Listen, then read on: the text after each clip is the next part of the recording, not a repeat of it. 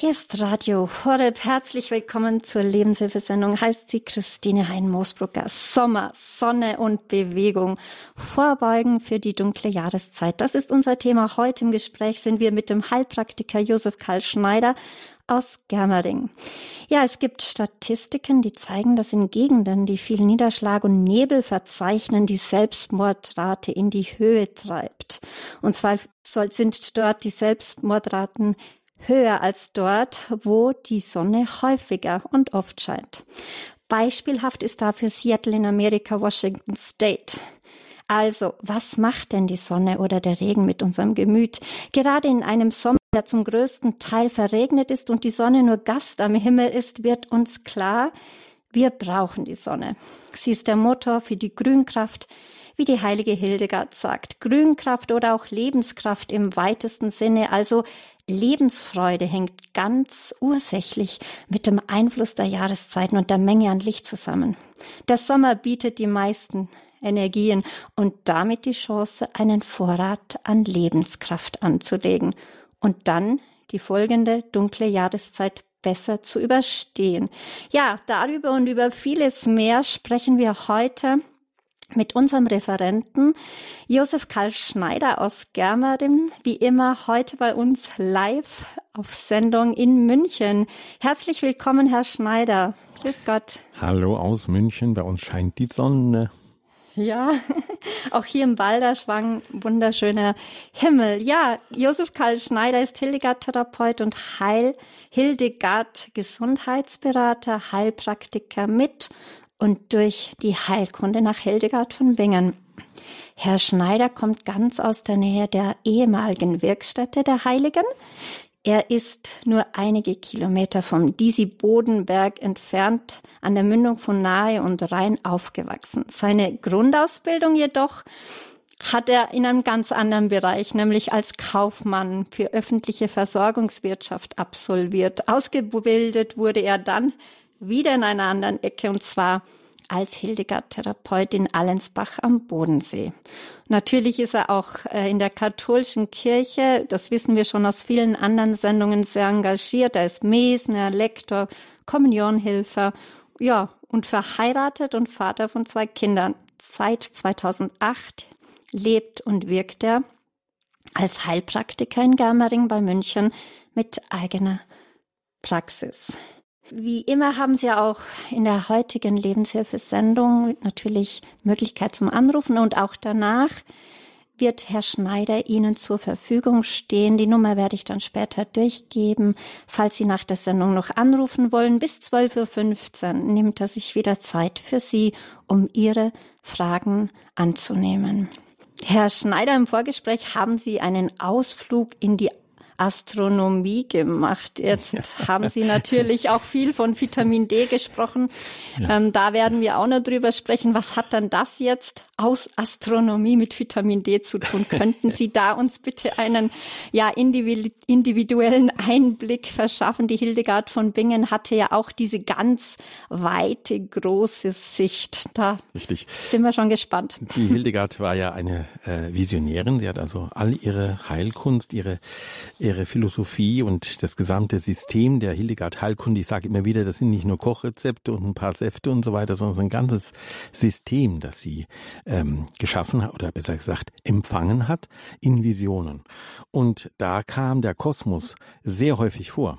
Sie hat äh, zum ersten Mal eigentlich ähm, den Kosmos in Zusammenhang mit dem Menschen gebracht, natürlich aus christlicher Sicht. Das heißt also Christus als das Haupt und, wenn man so will, das Fundament des Kosmos.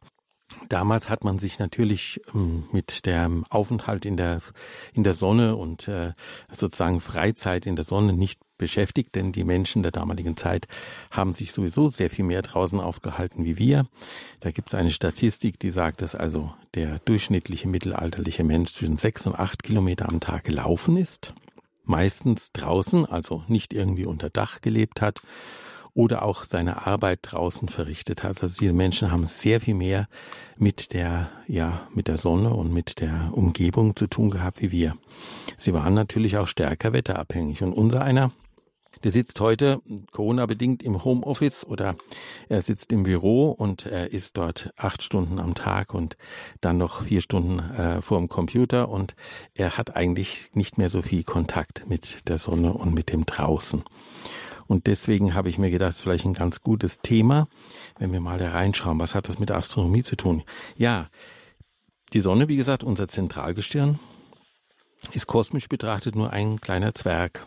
Es gibt Sonnen im Universum, die sind zehntausendmal größer als unsere Sonne. Aber der Herr hat sie genau richtig geschaffen, denn sie strahlt relativ konstant und hat nicht die Tendenz, ihre sie umgebenden Planeten mit tödlicher Strahlung zu bombardieren, was zum Beispiel kleine rote Sonnen machen. Unser Erdmagnetfeld, äh, auch eine nicht so selbstverständliche Erfindung des Schöpfers, tut alles, um nur die, in Anführungszeichen, gute Strahlung durchzulassen. Dass dieses Magnetfeld uns Tag und Nacht beschützt, erkennt man nördlich des Polarkreises an der Aurea Borealis, den Polarlichtern. Sie zeigen Schutzaktivität des Erdmantels, äh, des Erdmagnetfelds sozusagen sichtbar an. Und es kommt aus dem Erdmantel das rotierende, der rotierende Eisenkern äh, unserer Erde ist verantwortlich dafür, dass dieses Feld überhaupt entsteht und uns schützen kann. Die Sonne liefert also Wärme, Licht, und zwar in einem genau definierten Frequenzbereich zwischen Infrarot und Ultraviolett, und sie sorgt, versorgt uns damit mit auch unsichtbarer Strahlung, denn äh, zum Beispiel äh, UV-Strahlung können wir nicht sehen und eine bestimmte Infrarotstrahlung können wir auch nicht sehen. Also es hängt nicht sozusagen an unseren Sinnen, sondern die Sonne bietet ein bisschen mehr, als wir mit unseren Sinnen aufnehmen können. Das Wichtige ist, dass diese, vor allem diese unsichtbare Strahlung bestimmte Funktionen in unserem Körper auslösen, wie etwa die Bildung des wichtigen Vitamin D. Auf da kommen wir später noch dazu. Vielleicht noch eine Sache, die man vielleicht ganz interessant finden. Ich bin ja Pflanzenheilkunde und deswegen interessiere ich mich immer, was machen denn die Pflanzen mit dem Sonnenlicht? Ja, und dann liest man im Lehrbuch, ja, also Photosynthese und so weiter und so fort. Das ist alles recht nett, aber wenn man dann im Weltraum ist, auf der ISS, in der Weltraumstation, da gibt's ja diese Photosynthese eigentlich nicht, sagen nur künstliches Licht. Was tun die jetzt? Und da hat man festgestellt, dass es nicht so sehr der UV-Anteil, sondern mehr der Anteil ist auf der anderen Seite des Spektrums, also der Infrarotanteil, der die Pflanzen dazu bringt, zu wachsen und zu gedeihen. Und das ist vielleicht ganz wichtig, dass wir also feststellen, unsere Pflanzen können weit mehr äh, von dem Spektrum sehen, in Anführungszeichen, als wir. Da ist jetzt äh, eine Frage, da ich gern einhaken möchte. Sie haben gesagt, unsere Vorfahren, ja, das kann ich bestätigen. Mein Vater war auch Bauer. Neben dem Haupterwerb ähm, hat er noch einen zweiten Job gehabt. Das war Bauer, der war viel draußen. Äh, jetzt ist es aber so, die Menschen früher waren auch oft draußen, draußen wenn es geregnet hat. Äh, inwiefern, wenn Sie jetzt von Pflanzen sprechen, gilt es auch für den Menschen? Äh, kommt dann diese, diese Sonnenlichtstrahlung auch durch zu uns, sie zu den Pflanzen und Menschen auch dann, wenn der Regen vollständig immer praktisch, ja. wenn es äh, runtergießt ja, ja. in Strömen oder wenn wir auch äh, mal im Nebel schwellen, sozusagen im Nebel spazieren gehen. Hat man da was davon? Äh, wie sehen Sie das? Ja, es ist so, also der jetzige Sommer hat sich jetzt nicht gerade von der Sonnenseite präsentiert. Dafür hatten wir ja Jahre vorher von Trockenheit und sehr viel Sonne gehabt. Ähm, die Sonne scheint ja immer auch über den Wolken. Und ein bestimmter Anteil der Strahlung kommt auch durch die Wolken hindurch, vor allem dieser infrarote Anteil, von dem ich äh, vorhin mit den Pflanzen gesprochen habe. Also den Pflanzen ist es nicht, sagen wir mal, unangenehm, wenn Bewölkung vorhanden ist, denn sie bekommen die Sonne, die sie die sie auch äh, brauchen oder die Strahlung, die sie auch brauchen, auch durch die Wolken. Und das gilt auch für uns. Also auch unsere Haut nimmt die Strahlung der Sonne auf, auch wenn es bewölkt ist. Klar, im Nebel ist das jetzt was anderes. Nebel ist ja nichts anderes als eine auf dem Boden aufliegende Wolke. Das heißt also, die Kondensation beginnt schon kurz über dem Boden. Da ist es ein bisschen was anderes. Innerhalb der Wolke wird durch die Zerstreuungseffekte, die da sind, die kleinen Wassermoleküle zerstreuen das Licht, äh, wird die Wirkung stark herabgesetzt. Aber ähm, so wenn die normale Bewölkung vorhanden ist, wenn es nicht, sagen wir mal, ganz schwarz und dunkel wird, so wie in den letzten Zeit mit den vielen Gewittern, dann ähm, reicht die Strahlung durchaus aus für Mensch und Tier. Die Sonne ist ja der Motor dieser Grünkraft. alles Leben hängt von ihr ab und es wäre ja sozusagen ähm, widersinnig aus Schöpfersicht gesehen, wenn jetzt ein bisschen Bewölkung diesen Vorgang äh, dann irgendwie ähm, einstellen würde. Ist natürlich schön, wenn man in die Sonne fahren kann. Zurzeit mit den Beschränkungen der Corona-Pandemie ist das nicht ganz so einfach. Also bleiben wir mal hier. Und hier ist halt so, dass wenn der bewölkte Himmel da ist, Regen und Wind da sind, also nicht mehr Mr. Blue Sky sozusagen den ganzen Tag vom Himmel scheint, dann kann man eigentlich äh, damit rechnen, dass man einfach nur die Zeit, die man draußen verbringen sollte, ein bisschen erhöht.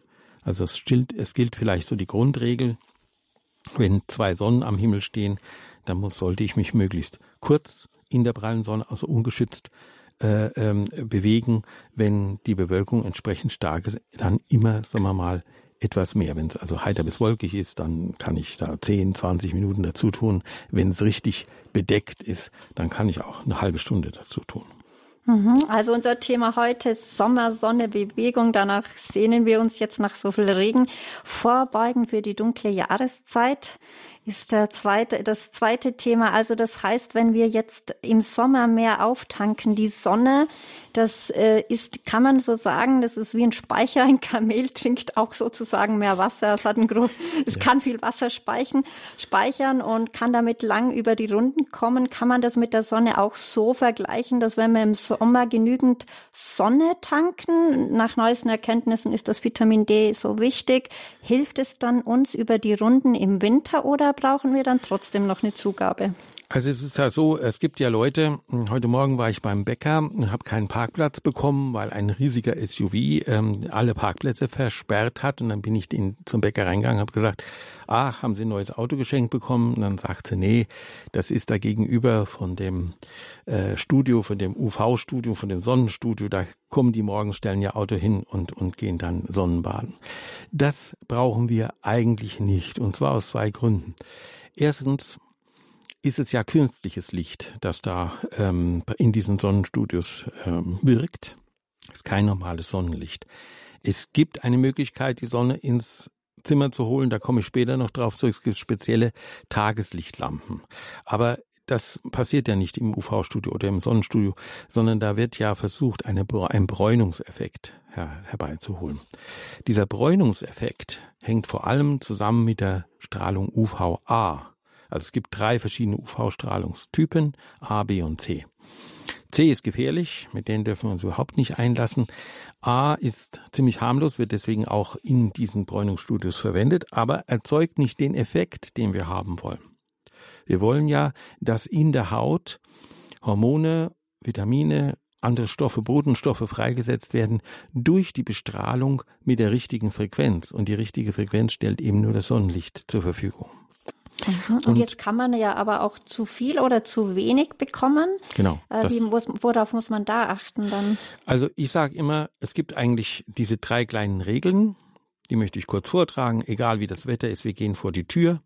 Die Strahlung der Sonne dringt eben auch durch die Wolken. Sie entfaltet ihre Wirkung auch hinter dem Wolkenschirm und versorgt uns hier auf der Erde. Bewegung im Freien dreimal täglich bei jedem Wetter. Wer einen Hund hat, weiß das. Ausgerüstet mit entsprechender Kleidung. Das ist schon mal die erste Maßnahme zur optimalen Nutzung der Sommerzeit, der hellen Zeit des Jahres. Dazu ausreichend trinken und eine angepasste, wohlbekömmliche Nahrung. Also Sommer und Bewegung im Freien gehören zusammen. Und wer gerne baden geht, der kann das auch tun. Aber Baden und Radfahren ersetzen nicht die Bewegung per pedis apostolorum, also auf unseren Füßen, wie man so schön sagt.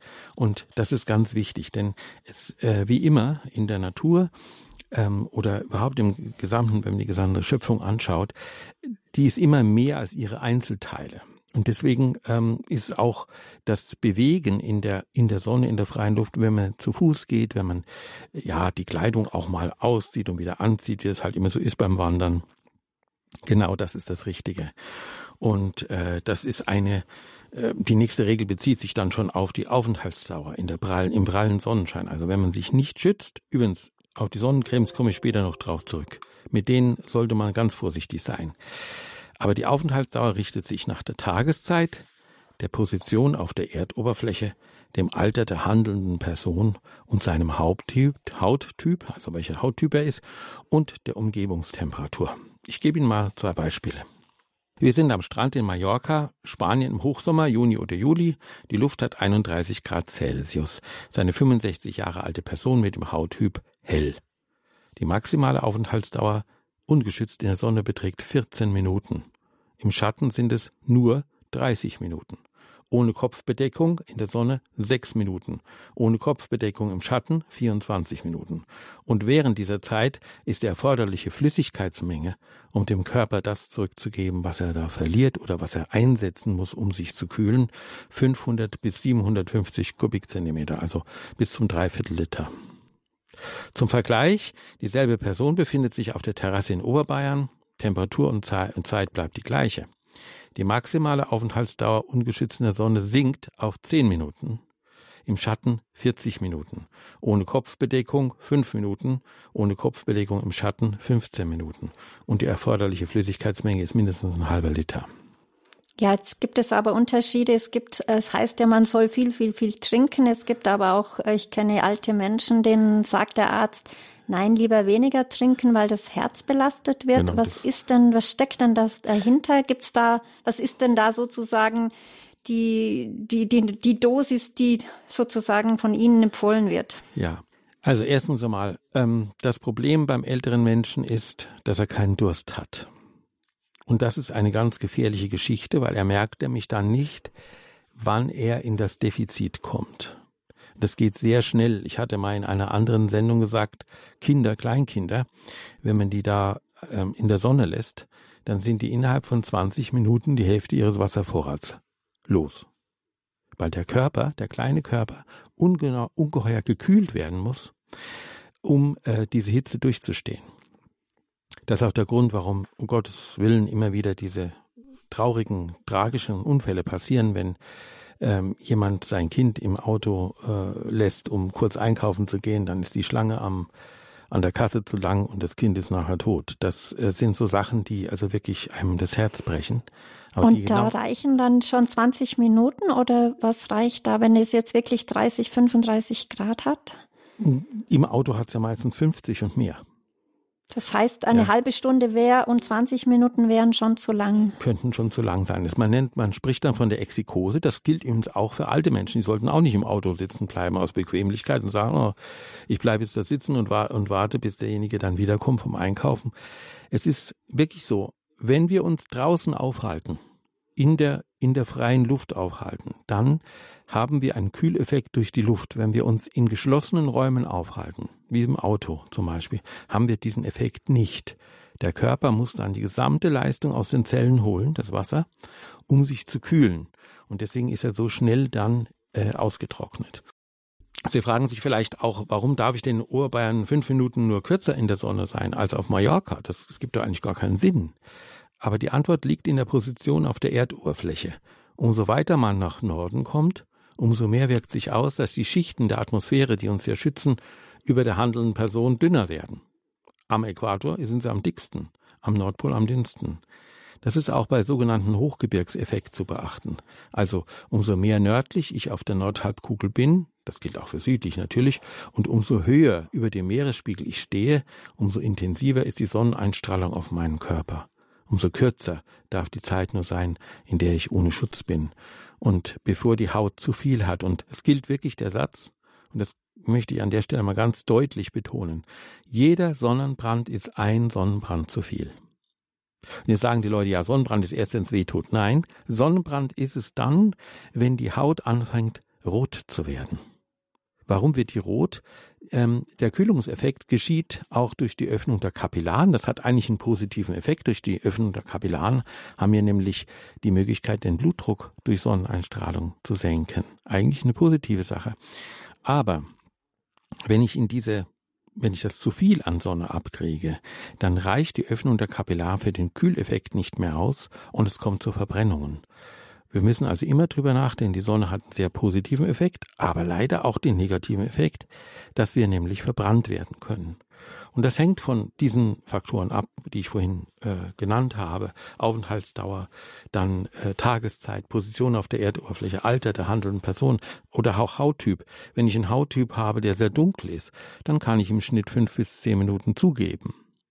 Aber man muss wissen, dass auch dunkel, sehr dunkelhäutige Menschen aus Zentralafrika zum Beispiel auch Sonnenbrand kriegen können.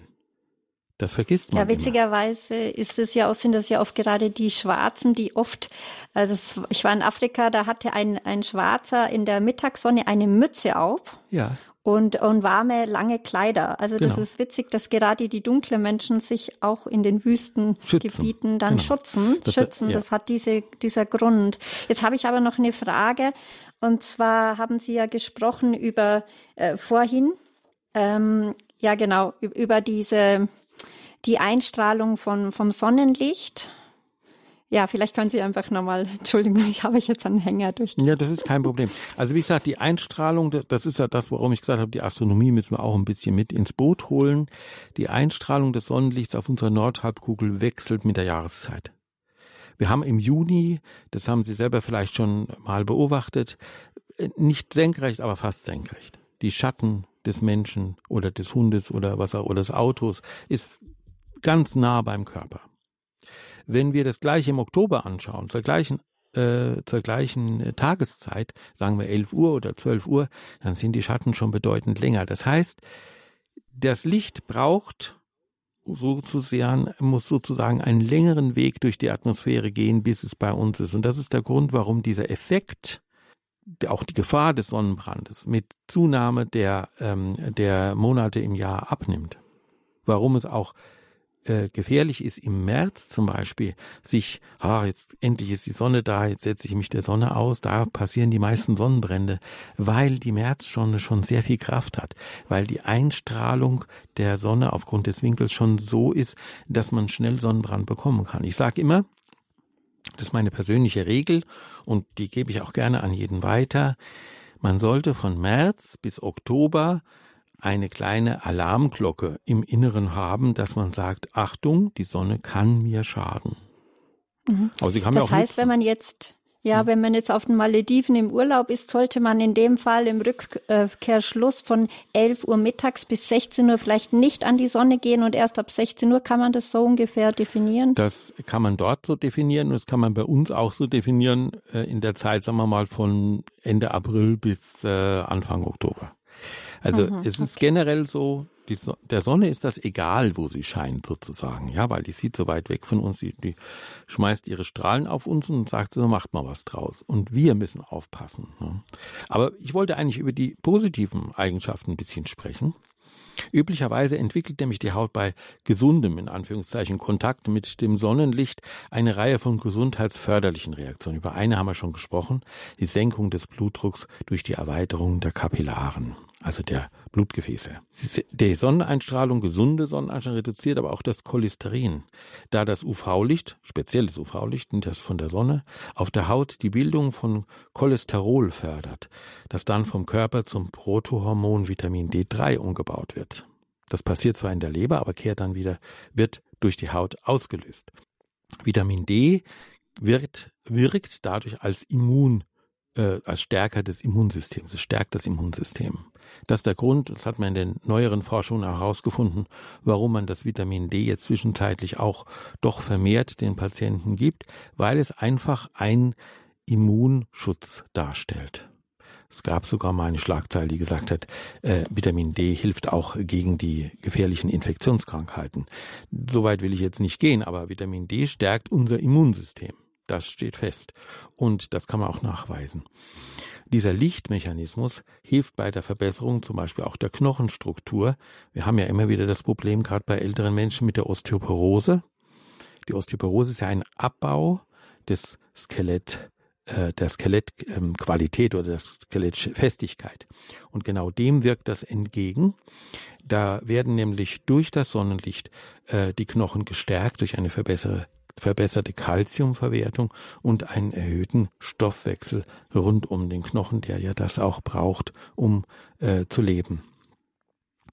Und das Sonnenlicht äh, begünstigt generell die Heilung ähm, durch Aktivierung von Hormonen und Botenstoffen. Also im, wenn wir im Hellen sind, wenn wir im Sommer sind, fühlen wir uns gesünder. Das kommt auch daher, dass wir tatsächlich gesünder sind. Das Sonnenlicht hilft uns, das Immunsystem wird aktiviert, durch Hormone und Botenstoffe wird auch die Heilung im Körper. Wir haben ja immer wieder verschiedene, äh, wie sagt man, Baustellen. Ähm, und das ist ein ganz wichtiger Faktor, der da eine Rolle spielt, ist die natürliche Stimmungsaufhellung.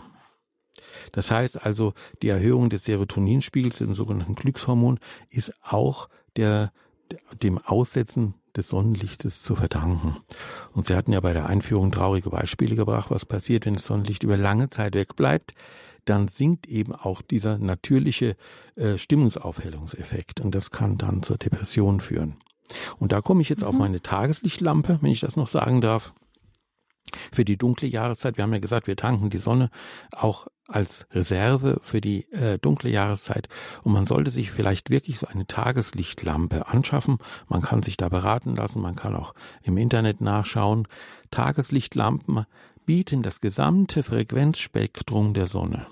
Und das ist wahnsinnig wichtig, denn wie gesagt, das, die Schöpfung ist immer mehr als die Teile des Ganzen. Also was jetzt da genau der Auslöser dafür ist, dass diese Stimmungsaufhellung auf natürliche Weise passiert, ist noch nicht so äh, tief erforscht. Tatsache ist, dass uns das Sonnenlicht, wenn sie im richtigen Frequenzspektrum angeboten wird, und das tun diese guten Tageslichtlampen, also die auch zertifiziert sind, dann ähm, können wir damit rechnen, dass wir uns die Sonne quasi auf den auf den Nachttisch holen können oder auf die. Aber könnte man da nicht sagen, na ja, Sie hatten ja vorhin von Sonnenlichtstudien gesprochen, dass es da gar nicht gut ist, hinzugehen, weil das eben nicht nat das natürliche Sonnenlicht ist. Könnte man das nicht auch mit diesen Tageslichtlampen vergleichen? Was ist denn da der Unterschied? Nur ganz kurz noch. Ja, also bei den, äh, wie gesagt, es geht bei den Bräunungsstudien, wie der Name schon sagt, ums Bräunen und das Bräunen geschieht durch das Einlagern eines bestimmten Stoffes in der Haut und das wird durch äh, UVA ähm, praktisch ausgelöst. Deswegen sind diese Lampen, die da verwendet werden,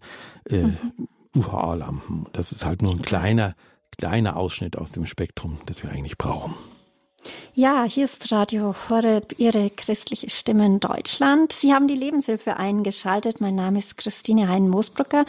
Und wie, wie Sie schon gehört haben, sind wir im Gespräch mit dem Heilpraktiker Josef Karl Schneider. Wir sprechen über Sonne, Sommer und bewegen und wie wir auch vorbeugen können für die dunkle Jahreszeit, die ja auch wieder immer wieder in Riesenschritten und auf uns zukommt. Ja, deswegen meine Frage an Sie nochmal, Herr Schneider, Sonne, Wasser und Bewegung. Warum ist dieses Trio so wichtig? Gut, also die Bewegung ist eigentlich das ganze Jahr über wichtig, aber in der Sonne hat halt eben einen besonderen Effekt im Freien, im Licht hat es einen besonderen Effekt. Zum Beispiel, was man sehr schön machen kann, ist an sonnigen Tagen das Waldbaden, also das Wandern zwischen Feld und Wald. Damit werden einige Faktoren schon automatisch grundlegend positiv beeinflusst. Waldbaden hat auch eine sehr gute Wirkung auf unsere äh, Psyche, auf unsere, also auf diese Stimmungsbereich. Achten Sie bitte auf richtige Kleidung. Wir hatten schon drüber gesprochen in Afrika. Denken Sie nur an die Tuareg oder andere lange Beinkleider, langärmliches, aber luftiges Hemd oder Bluse, Halstuch, Hut, Hut, ich bin ein Hutträger, Hut, mindestens aber Kappe mit Schirm, so wie es der Herr gemacht hat in Afrika, den Sie erwähnt haben. Ähm, der Schirm ist also vorne und äh, praktisch soll nicht nur die, ähm, das Blenden verhindern, sondern eben auch ähm, die Sonne aus dem Gesicht halten. Trinken Sie ausreichend auch während der Bewegung nehmen Sie sich was mit. Gerne nimmt man so sanftes Mineralwasser mit etwas, mit etwas Bio-Zitronensaft gespritzt oder Orangensaft und dann nehmen Sie pro Stunde auf, pro Stunde Wanderung äh, ein Liter mit. Also, da habe ich jetzt eine Frage, die mich selber interessiert, und zwar ein gesunder Mensch, wenn er extrem viel schwitzt und wandert, das heißt ja immer zwei Liter soll man trinken, darf ein gesunder Mensch auch drei Liter trinken oder könnte das auch schon zu Herzkrankheiten führen? Also ich weiß nicht, ob ich sehr gesund bin. Ich bin auch schon bald Mitte 60 und wenn es dann richtig heiß wird draußen und ich muss mit dem Hundchen dann quer übers Feld gehen, dann trinke ich danach schon mal eine ganze Flasche aus und habe dann noch, noch mal eine Flasche in der Früh und noch mal eine Flasche am Abend. Dann bin ich also locker bei drei Litern. Das, ich glaube, wie gesagt, das Gefährliche ist beim älteren Menschen, dass er keinen Durst hat. Der Durst sagt uns ganz genau, wann wir trinken sollen und wie viel wir trinken sollen. Und vor allem was. Ich erinnere noch an eine andere Sendung, wo wir mal über gutes Heilwasser äh, gesprochen haben. Diese berühmte Drei-Flaschen-Probe, wo man sich also das äh, Wasser mal aussuchen soll, was man trinkt, indem man einfach mal äh, sich drei Flaschen oder so besorgen lässt von jemandem, der zwar weiß, was das ist, aber man selber darf es nicht wissen. Dann kriegt man drei Gläser eingeschenkt und dann trinkt man die, wenn man richtig Durst hat oder wenn es Zeit dafür ist, muss man ja ganz ehrlich sagen. Und dann ähm, ja, dann sagt man, ui, das Wasser, das gefällt mir jetzt besonders gut. Das hat einen Effekt bei mir und das soll man dann auch äh, länger trinken, also längere Zeit zu sich nehmen, weil da irgendwas drin ist, was gut ist. Ähm, ich glaube, dass die Kraft der, äh, des Obstes muss man da auch mit hineintun, also äh, Säfte, die man ähm, zum Beispiel im Verhältnis 3 zu 1, 4 zu 1, 2 zu 1 ähm, mit dieser äh, Flüssigkeit in Verbindung bringt und dann auch mitnimmt und zwischendurch auch trinken kann. Es gibt ja diese zum Kaufen, diese isotonischen Getränke, die sind auch gut, aber ich bin halt immer der Meinung, schön, wenn man das äh, sich selber in den Rucksack packen kann. 20 Minuten Bewegung im Freien pro Tag ist das absolute Minimum lieber dreimal 20, also wie gesagt eine Stunde. Und es gilt auch so, dass in der Zeit von Mitte Mai bis Mitte September ähm, diese Vorsichtsmaßnahmen sind, also das, die ich vorhin so genannt habe, nicht zu lange in der prallen Sonne, nicht ohne Schutz, nicht zu lange im Schatten, denn auch im Schatten wirkt die Strahlung. Und man kann in den übrigen Monaten, also sagen wir mal so ab Mitte, Ende September, immer so mal zehn Minuten pro Monat zugeben, so dass man also im Dezember, im dunkelsten Monat, durchaus am täglich eine Stunde draußen sein kann oder auch mal zweimal eine Stunde draußen sein kann, ohne diese Effekte zu haben. Aber Achtung, gerade im Winter, wenn mal Schnee liegt, wenn denn mal Schnee liegt, dann ist die Sonneneinstrahlung entsprechend höher, das so wie im Hochgebirge oder so wie am Wasser. Also überall, wo spiegelnde oder abstrahlende Flächen sind, müssen wir wieder vorsichtig sein. Und dann natürlich auf die Umgebungstemperatur achten. Ich sage immer, steigt das Thermometer über 30 Grad, reduziert sich die Aufenthaltsdauer entsprechend der Regel pro Grad über 30 zwei Minuten weniger. Das hat was mit dem Wasserhaushalt zu tun. Ja, hier ist Radio Horeb, Ihre christliche Stimme, Leben mit Gott. Sie haben die Lebenshilfe eingeschaltet und wir sind im Gespräch mit dem Heilpraktiker Josef Karl Schneider. Sie haben schon gehört, Sommer, Sonne und Bewegen vorbeugen für die dunkle Jahreszeit. Das ist heute unser Thema. Und nach der Musikpause geht es gleich bei uns weiter. Und zwar geht es danach um die Nahrung und was denn auch die Ernährung für Auswirkungen auf, ja, auf uns hat, allgemein die Gesundheit und warum es so wichtig ist, dass die Nahrung einen Unterschied macht.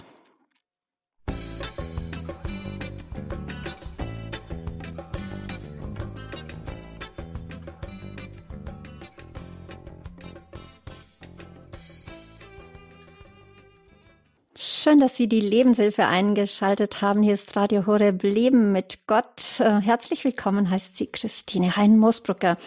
Josef Karl Schneider, er ist Heilpraktiker aus Germering. Er ist heute unser Gast und wir sprechen über das Vorbeugen für die dunkle Jahreszeit. Sommer, Sonne und Bewegung. Wir haben schon einen Ausflug in die Astronomie gemacht. Wir haben über die Wunder der Grünkraft gesprochen. Wir haben viel über Vitamin D3, Sonneneinstrahlung, was zu beachten gilt, gesprochen. Und jetzt, Herr Schneider, was hat es dann mit der Nahrung im Sommer auf sich? Sollte die etwas differenziert sein als die Nahrung im Winter? Ja, ich denke schon, denn äh, typische Winterspeisen, sagen wir mal Schweinshaxe, Braten mit Soße, frittiertes oder ähnliches, passt nicht in den Sommer.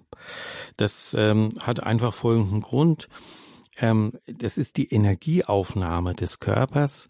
Diese Energieaufnahme passiert eben nicht nur durch die Nahrung, sondern eben auch durch das Sonnenlicht, auch durch das Leben im Freien, durch die Luft, durch all das, was wir im Sommer zur Verfügung haben. Und deswegen brauchen wir keine dicken Briketts, die wir auf unseren Ofen schmeißen, sondern wir können mit kleineren Portionen regelmäßigerem Essen und vor allem mit der Nutzung der Kraft, die in den Pflanzen ist, sehr viel erreichen. In einer anderen Sendung über Entzündungen haben wir mal drüber gesprochen, dass die entzündungshemmende Wirkung von, von Nahrungsmitteln zum Beispiel aus ihrem Inneren kommt. Die Beeren, wir haben von violetten und dunklen Beeren gesprochen, sie enthalten einen bestimmten Farbstoff, der nach neuesten Untersuchungen zehnmal effektiver im Kampf gegen chronische Entzündungen im Körper ist als etwa Aspirin. Nichts gegen Aspirin, aber solche Beeren können deutlich mehr erreichen, zum Beispiel die schwarze Johannisbeere, die Brombeere oder auch die Heidelbeere. Rosinen sind ja auch oft also ein, eine gesunde Sache, heißt das? Ja, die sind Ballaststoffe für unseren Darm, denn sie haben leider ihre Grünkraft schon verloren, weil man sie einfach in die Box gesteckt hat und hat trocknen lassen. Und mit dem Trocknen ist leider ihre Grünkraft ziemlich erloschen. Ähm, es sind ja getrocknete Trauben. Deswegen, mhm. gerade wo Sie die Traube erwähnt haben, Klar, wenn jemand Diabetes hat, Achtung vor Trauben. Aber wenn keiner, kein Diabetes vorliegt, dann ist die Traube zum Beispiel ein hervorragendes Beiwerk für, zur Sommerernährung. Auch Nüsschen oder ähm, die Gemüseampel, sage ich immer. Also viel Grün, dunkelgrün auf dem Teller, Brokkoli, Grünkohl und so weiter. Aber auch ähm, die weiteren Arten, also gelbe Gemüse, gelbe Wurm, wie man hier in, in Bayern sagt, und mhm. äh, dann auch äh, Gemüse einfach einfach mal verschiedenes buntes Gemüse, verschiedene bunte Salate nutzen, Nüsse nutzen, alles was halt so im Sommer die Natur uns schenkt, Beeren, Nüsse, Salate, und auch mal alte Salatformen wieder rauskramen. Der gute alte Kopfsalat ist fast in Vergessenheit geraten, obwohl er so gut ist. Oder der Eissalat. Halsbergsalat oder der Indiviensalat oder ja, verschiedene Salatformen, die man die man nicht mehr so kauft, weil sie nicht mehr so in sind. Man muss eben nicht nur Romanesco kaufen und, und was weiß ich und, und äh, andere Formen, sondern man muss beim Heimischen bleiben. Denn die heimische Natur gibt uns die Kraft, die wir brauchen. Ganz einfach, weil es unser Land ist, weil es unsere Natur ist, die uns umgibt. Und da ist es schön, wenn man daran Anteil nimmt. Das heißt aber, das wäre dann auch äh, saisonal ausgerichtet, also die Jahreszeiten, die das bei uns in der Nähe sozusagen die Früchte, das Obst, das hervorgebracht wird. Ja, die, genau. Dieses Gemüse, das bei uns wächst. Ja, äh, wir können ja, dadurch, dass wir in den Supermarkt gehen können, haben wir ja keine saisonale Ernährung mehr. Wir können ja alles kaufen. Wir kaufen Erdbeeren im Winter. Quatsch. Also Käse einfach oder Kiwis. Und dann gibt es ja natürlich eine interessierte Gruppe dahinter, die sagt, ja, ihr müsst sehr viel davon essen, also auch im Winter. Man muss da vorsichtig sein. Unser und wir sind ein biologisches Lebewesen, das mit der Biologie, der Chronobiologie des gesamten Planeten verbunden ist. Das heißt, wenn es bei uns die Jahreszeiten sich wandeln, dann sollten wir uns entsprechend anpassen. Das ist das, worum es hier eigentlich geht, um diese äh, Reserven zu bilden für die dunkle Jahreszeit. Das heißt, ich lebe saisonal, ich lebe jetzt im Sommer auf, tanke Kraft und das nehme ich dann mit. Nicht nur das Vitamin D, nicht nur die, die Stärkung des Immunsystems, sondern auch die Freude. Die Freude am Essen, Freude am Trinken, die Freude am Waldbaden, die Freude an den Bergen, an den Himmel, am, die Freude einfach, die Lebensfreude, Lebenskraft, die Grünkraft. Das nehme ich auf speichere es und nehme es mit, wenn es nicht mehr ganz so hell ist draußen. Und mhm. das kann ich natürlich machen, indem ich zum Beispiel äh, Sachen, die im Sommer wachsen, einmache. Marmelade zum Beispiel, aber auch ähm, einfach eingemachte Früchte. Ähm, die, das, die wussten schon früher, warum die das gemacht haben. Die haben das deswegen gemacht, damit sie einen Teil vom Sommer mit in den Winter nehmen konnten. Vor allem das berühmt-berüchtigte Sauerkraut, das man ja. früher als Vitamin C ja, lagern genau. hatte im Winter. Ja, Aber was für Sachen, äh, was, was für Kriterien müssen wir jetzt bei der Nahrung im Sommer noch beachten? Es gibt ja noch mehr Dinge, Kriterien, die erfüllt werden sollen. Ja, zum Beispiel. Zum Beispiel, äh, Sie haben im Vorgespräch auch über die, die Würze gesprochen. Wie soll die sein? Ja, also man, man neigt ja immer dazu, ähm, zu überwürzen. Ich sage immer, es soll eigentlich moderat gewürzt werden. Das gilt insbesondere für solche ähm, Gewürze, die nicht so sehr heimisch sind, wie jetzt zum Beispiel Ingwer. Äh, Knoblauch und Zwiebeln vorsichtig einsetzen. Kurkuma kann man, ist ein großes Heilmittel, ist gesund für Herz und Körper, aber man muss halt immer gucken, dass Kurkuma mit etwas Öl und schwarzem Pfeffer gemischt werden sollte, damit die antientzündliche Effekt überhaupt äh, stattfinden kann. Also man muss sich ein bisschen schlau machen ähm, über die neuen Ernährungsweisen. Bei den alten Ernährungsweisen braucht man, weil man weiß, jetzt mache ich mir eine Kartoffelsuppe, jetzt mache ich mir eine Karottensuppe, jetzt mache ich mir eine Schwarzwurzel, die gibt schon gar nicht mehr, Schwarzwurzelsuppe oder eine äh, äh, äh, zum Beispiel Petersilienwurzelsuppe, die sehr gut schmeckt. Ja, liebe Grüße an meine Frau, die macht das wirklich ganz hervorragend. Diese äh, diese Sachen sind saisonal.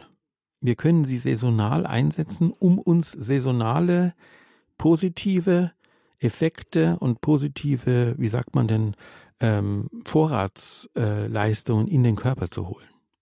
Und Sie werden auch schon festgestellt haben, also mir geht's zumindest so, gut, ich mache das jetzt schon ein paar Jahre, aber äh, ich trinke zum Beispiel im Sommer anders, als ich im Winter trinke. Ich trinke ganz gerne mal einen Eistee oder wie gesagt gespritzten Orangensaft oder so irgendetwas. Ähm, das, das mache ich im Winter nicht. Im Winter trinke ich warmen Tee. Also diese, ja. ne, diese Einstellung, die, mhm. die Veränderung einfach unserer, unserer Ernährungsgewohnheiten sollen dazu ausgerichtet sein, das, was uns der Sommer bietet, mit nach äh, nach Hause zu tragen sozusagen und in die dunkle Jahreszeit zu tragen. Die Nahrung sollte leicht aufzunehmen sein. Sie sollte in ihrer Konsistenz nicht trocken sein und dann noch mal zusätzlich ähm, uns Wasser sozusagen kosten, sondern soll eher ein bisschen feucht, ein bisschen frisch sein, moderat gewürzt sein. Es, wir sollen im Sommer, insbesondere im Sommer, aber natürlich auch in den ganzen anderen Jahreszeiten, aber im Sommer ganz besonders auf Genussgifte verzichten, weil wir nämlich die guten Dinge aufnehmen sollen und nicht irgendwelche Genussgifte aufnehmen sollen.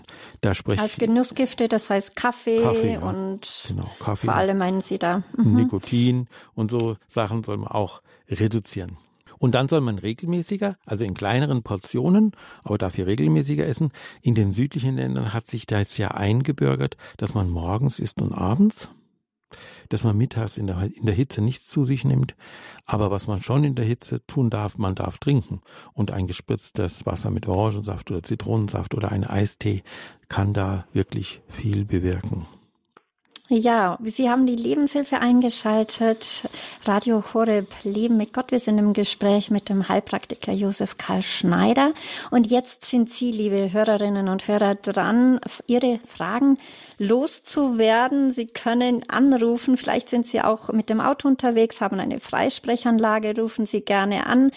Gleich geht's bei uns weiter mit der nächsten Frage, Herr Josef Schneider. Und zwar ist es ja so, dass Sie auch gesprochen haben über den Rhythmus der Nacht und den Rhythmus äh, des Tages und der Sonnen, des Sonnenlichtes. Was muss man da darunter äh, verstehen, wenn es heißt, den Rhythmus zu steuern? Ja, also der Tag- und Nachtrhythmus wird ja durch die Sonne vorgegeben.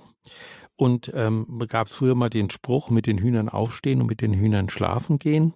Das ist nicht ganz so falsch, weil nämlich die, ähm, die Einhaltung des Tag- und Nachtrhythmus oder besser gesagt, dass sich danach richten, ähm, einen sehr positiven Effekt auf unser Immunsystem hat und vor allem auf einen Mechanismus, den man nennt Cortisol-Melatonin-Haushalt.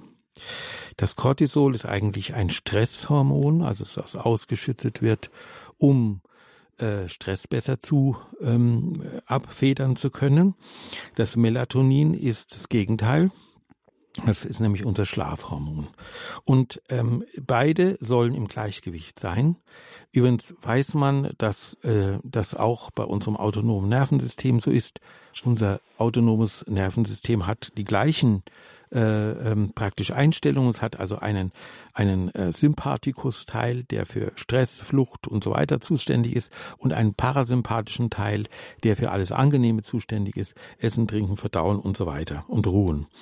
Und wenn da ein Ungleichgewicht herrscht, dann kann es eben sehr schnell zu diesen stresstypischen Erkrankungen kommen, deren schlimmste ja wohl das, das Burnout-Syndrom ist. Und das hängt auch ganz stark mit diesem Tag- und Nachtrhythmus zu tun. Also wenn wir den Tag-Nachtrhythmus, den uns die Sonne vorgibt, in entsprechender Art und Weise übernehmen, nicht bis in die Puppen aufbleiben, nicht zu früh oder zu spät aufstehen. Natürlich ist einmal rumdrehen in der Früh noch erlaubt. Wenn die Sonne um 5 Uhr aufsteht, äh, muss ich nicht um 5 Uhr aufstehen. Aber ähm, dass man das übernimmt, dass man also in diesem Rhythmus lebt, dann tut man sehr viel auch, wie man festgestellt hat, in Untersuchungen gegen den Ausbruch von Autoimmunerkrankungen, weil die hängen auch mit diesem vorher erwähnten Gleichgewicht zusammen. Ja, liebe Hörerinnen und Hörer, jetzt sind Sie an der Reihe. Rufen Sie gerne an, wenn Sie Fragen an Herrn Schneider haben.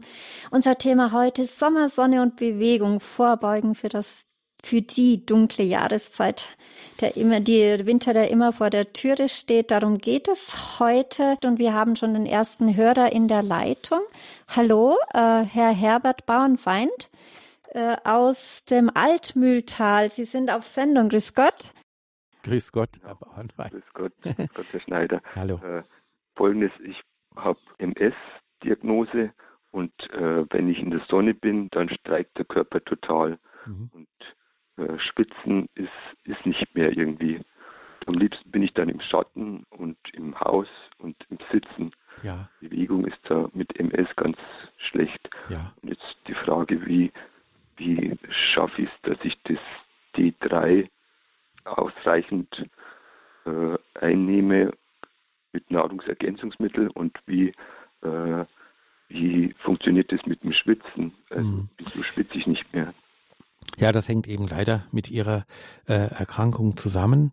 Ähm, Sie sollten dann natürlich den Aufenthalt in der prallen Sonne, Aufenthalt von Temperaturen oberhalb von 25 Grad einfach vermeiden weil der Kühlungseffekt dann nicht da ist, weil ihr Körper nicht darauf reagieren kann und weil das dann für sie eher schlecht ist.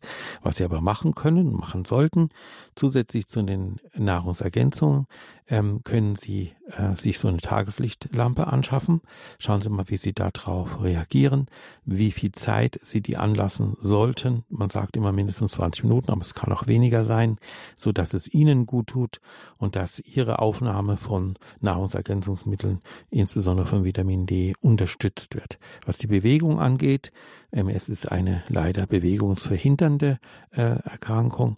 Aber es gibt die Möglichkeit, ähm, muss man mal mit Reha-Spezialisten sprechen, ähm, eine gewisse Bewegung, äh, Mobilitätsverbesserung ähm, herbeizuführen. Die sollten Sie auf jeden Fall nutzen. Ähm, nicht deswegen, weil ähm, die, die, Bewegung an sich äh, ihnen schwerfällt und sie dann sozusagen gegen sich selber arbeiten müssen, sondern eigentlich, um die Bewegung mit in ihren Lebensablauf noch mit hineinzutun. Also nicht die Bewegung sozusagen aufzugeben, sondern mit hineinzutun. Und zwar das, was ihnen gut tut. Und das kann aber nur ein speziell ausgebildeter Therapeut ihnen sagen. Okay, danke schön. Bitte. Diese Tageslichtlampe, kann ich mich da einfach die holen Sie sich auch im Internet, die gibt es im Internet. Aber bitte achten Sie drauf, das ist eine gute Lampe. Das heißt, sie muss so eine Zertifizierung haben. Ähm, am besten medizinische Zertifizierung, wenn nicht, dann eine, zumindest eine VDE-Zertifizierung haben, ähm, damit wirklich der Frequenzbereich Ihnen zur Verfügung gestellt wird, den Ihnen sonst die Sonne auch zur Verfügung stellt. Okay, danke schön. Bitte. Tschüss. Gut. Ja, grüß Gott. Grüß Sie. Also, ähm, wir haben seit neuestem eine Betreuerin auch bei uns, hier in Heiligenbrunn. Ich sehe ja nichts, ich, bei mir ist ja alles dunkel und, und, und, und, und äh, äh, ja. Und die äh, macht meistens abends und abends macht sie uns einen, einen Tee und zwar von draußen, von der Natur, Melisse und Zitrone und das äh, ähm, ist schön kühl, kühl wird auch, und das tut einen sehr gut. Und wir haben auch, auch äh, Freude an Tomate haben wir mal kürzlich von jem, äh, gepflanzt, hat jemand eine Prüfung machen müssen. Mhm. Und diejenige hat mit mir eine Tomaten gepflanzt. Und jetzt sind 13 Tomaten, hat meine Schwester, Zwillingsschwester gezählt. Mhm, das schön. macht einen sehr, sehr viel Freude. Ja, da kannst du eine schöne Suppe Jeden draus Tag machen. gehen wir auch morgens, wenn morgens so nach 10, halb elf rum spazieren. Mhm nämlich mittags ist es dann zu heiß. Ja, das ja. tut einem dann gar so gut. Ja, also Ihre Frage bezieht sich, soweit ich das mitbekommen habe, auf ähm, wie man jetzt diese ähm, Suppen, zum Beispiel aus den Tomaten und so weiter, oder diese, diese Tees, äh, Zubereitung aus den Kräutern aus dem Garten. Das sind alles Sachen, die sehr schön sind und die man auch wirklich äh, tun sollte. Man muss natürlich darauf achten, dass die Sachen nicht kontaminiert sind. Das heißt, die Kräuter müssen gewaschen werden, bevor ja, sie ja. eingesetzt werden und so. Aber Aber das ist wirklich, das ist eine gute Sache. Auf die Art und Weise, genau auf die Art und Weise holt man sich die Kraft der Natur nach Hause. Und Apfelsaft und als Orangensaft ist halt das Bläht gern, gell? Ja, dann nehmen sie auch, äh, dann nehmen sie Apfel. Orangensaft, ja. ja. Dieses Jahr soll es ja angeblich wieder Äpfel geben. Eistee, ja, ja. Ja, und Eistee ist auch gut, aber mit richtigem Tee gemacht, ja, also nicht irgendwie jetzt. Äh, ja, ja, so, ja. Ne? Hm. Also vielen Dank. Bitte. Die Frau Krause, hallo. Ja, grüß Gott. Grüß ich habe ein paar Sachen, die ich klären würde gern. Und zwar ernährungsmäßig vor allen Dingen. Was, was mache ich nicht so gut? Wo muss ich vielleicht ein bisschen aufpassen? Äh, ich glaube beim Trinken auch. Da trinke ich wahrscheinlich auch ein bisschen zu wenig in der warmen Zeit. Ich habe zunehmend Lipome unter der Haut. Die ähm, sieht man so stark, weil ich kaum ähm, ja, äh, richtigen Speck mehr habe. Ähm, das Cholesterin, was mal in die Frage kam, das ist eigentlich normal immer gewesen. Diese Ablagerungen, die machen mir ein bisschen zu schaffen, weil das halt einfach zu sehen ist überall, diese Knödel.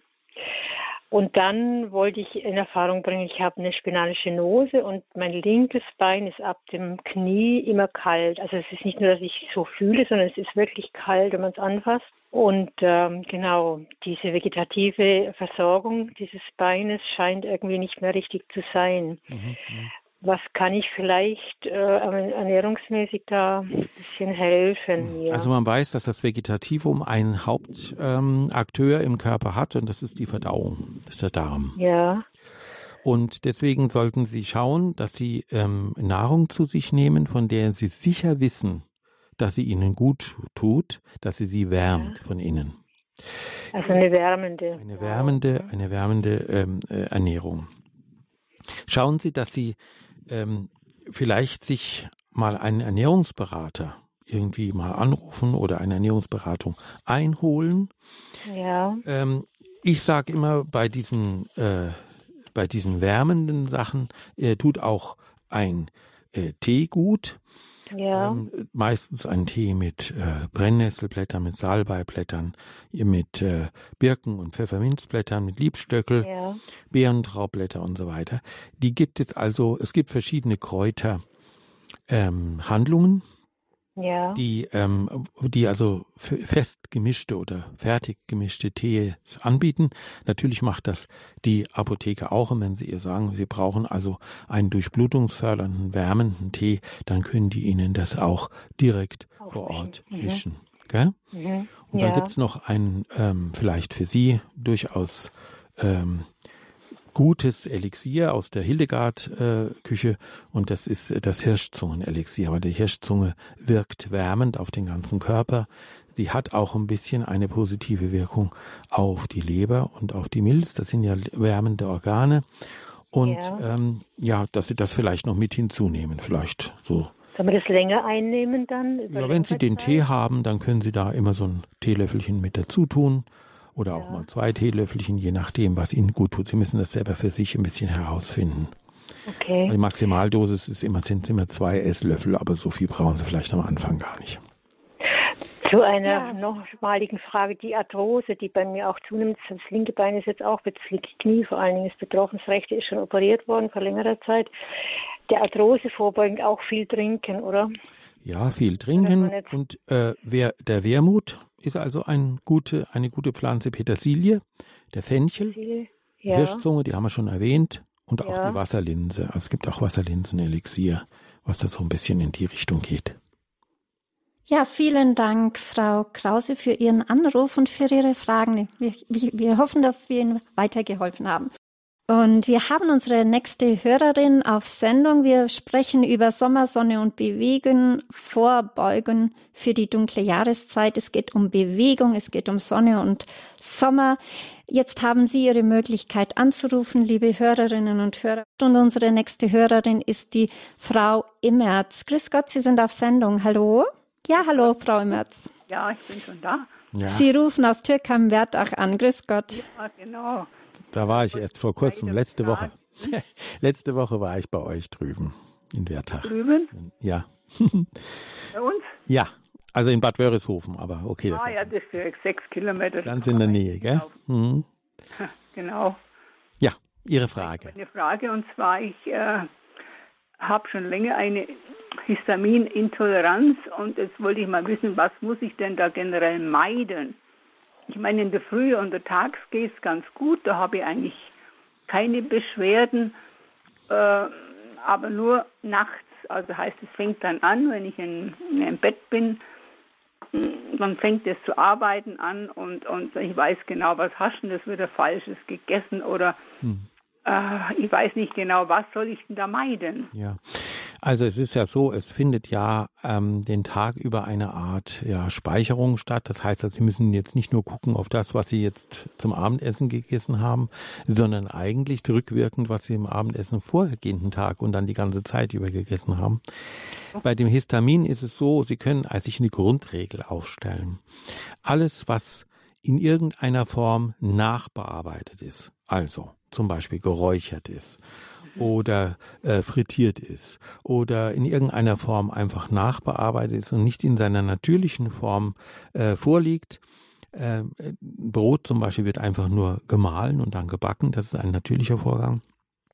Aber wenn Sie jetzt zum Beispiel, das werden Sie wohl nicht essen, aber äh, an Kartoffelchips denken, die machen also zehn Bearbeitungsgänge durch, bis sie dann äh, in die Tüte kommen. Also umso weniger Ihre Nahrung bearbeitet ist, im Sinne von ähm, ja äh, unnatürlich oder sagen wir mal nicht ihrer Natur nach behandelt ist, ähm, umso umso äh, also umso mehr diese Behandlung da ist, umso schlimmer ist fürs Histamin, umso weniger, umso besser ist fürs Histamin. Histamine entstehen als Reaktionsstoffe im Körper. Also wenn Sie dem Körper wenig Reaktionsstoffe ähm, praktisch zumuten, umso weniger wird dann das Histamin zur Problem werden. Sie können auch immer gern am Abend einen Entschlackungstee noch trinken. Es gibt einen speziellen Entschlackungstee für, ähm, für Allergiker. Da müssen Sie mal in der Apotheke fragen.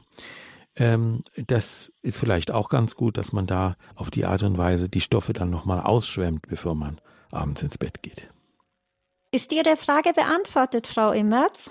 Ja, schon. Ja, gut. Ich meine, ich bin da schon auch, habe mich auch schon damit befasst. Mhm. Aber was ist dann gut für mich? Auf der, die, auf der anderen Seite, was ist gut für mich zu essen?